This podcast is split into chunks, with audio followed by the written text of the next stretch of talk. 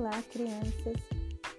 Vocês se lembram que a gente no início do ano, lá em fevereiro, a gente começou nas nossas aulas de literatura a ler né, os livros, o livro, né, Os Bichos que Tive, da autora Silvia Ortoff. Estão lembradas das histórias que a gente ouviu? A gente ouviu a história da Hansel Torora, toda divertida, né? Que confusão que ela aprontou naquele batizado, vocês se lembram? Coelho Oz? Falaram o quê? Daquele coelho todo atrapalhado que acabou caindo aonde mesmo? Na privada. Meu Deus! E quem é que ia comer aquela salada? E o meu bicho de pé de estimação? Tadinho.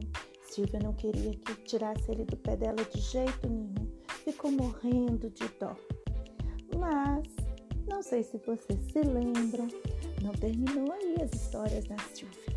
Ela também tinha outros animais que ela tinha muito carinho por eles.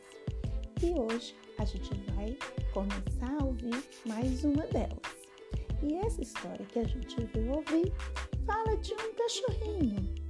Um cachorrinho bacê. Vocês sabem o que é um cachorrinho bacê? É aquele cachorrinho que parece uma linguiça. Esse cachorrinho da Silvia, na verdade, a maioria das coisas que aconteceram nem foi culpa dela, mas por causa de um detalhe acabou acontecendo a maior confusão. Vamos lá?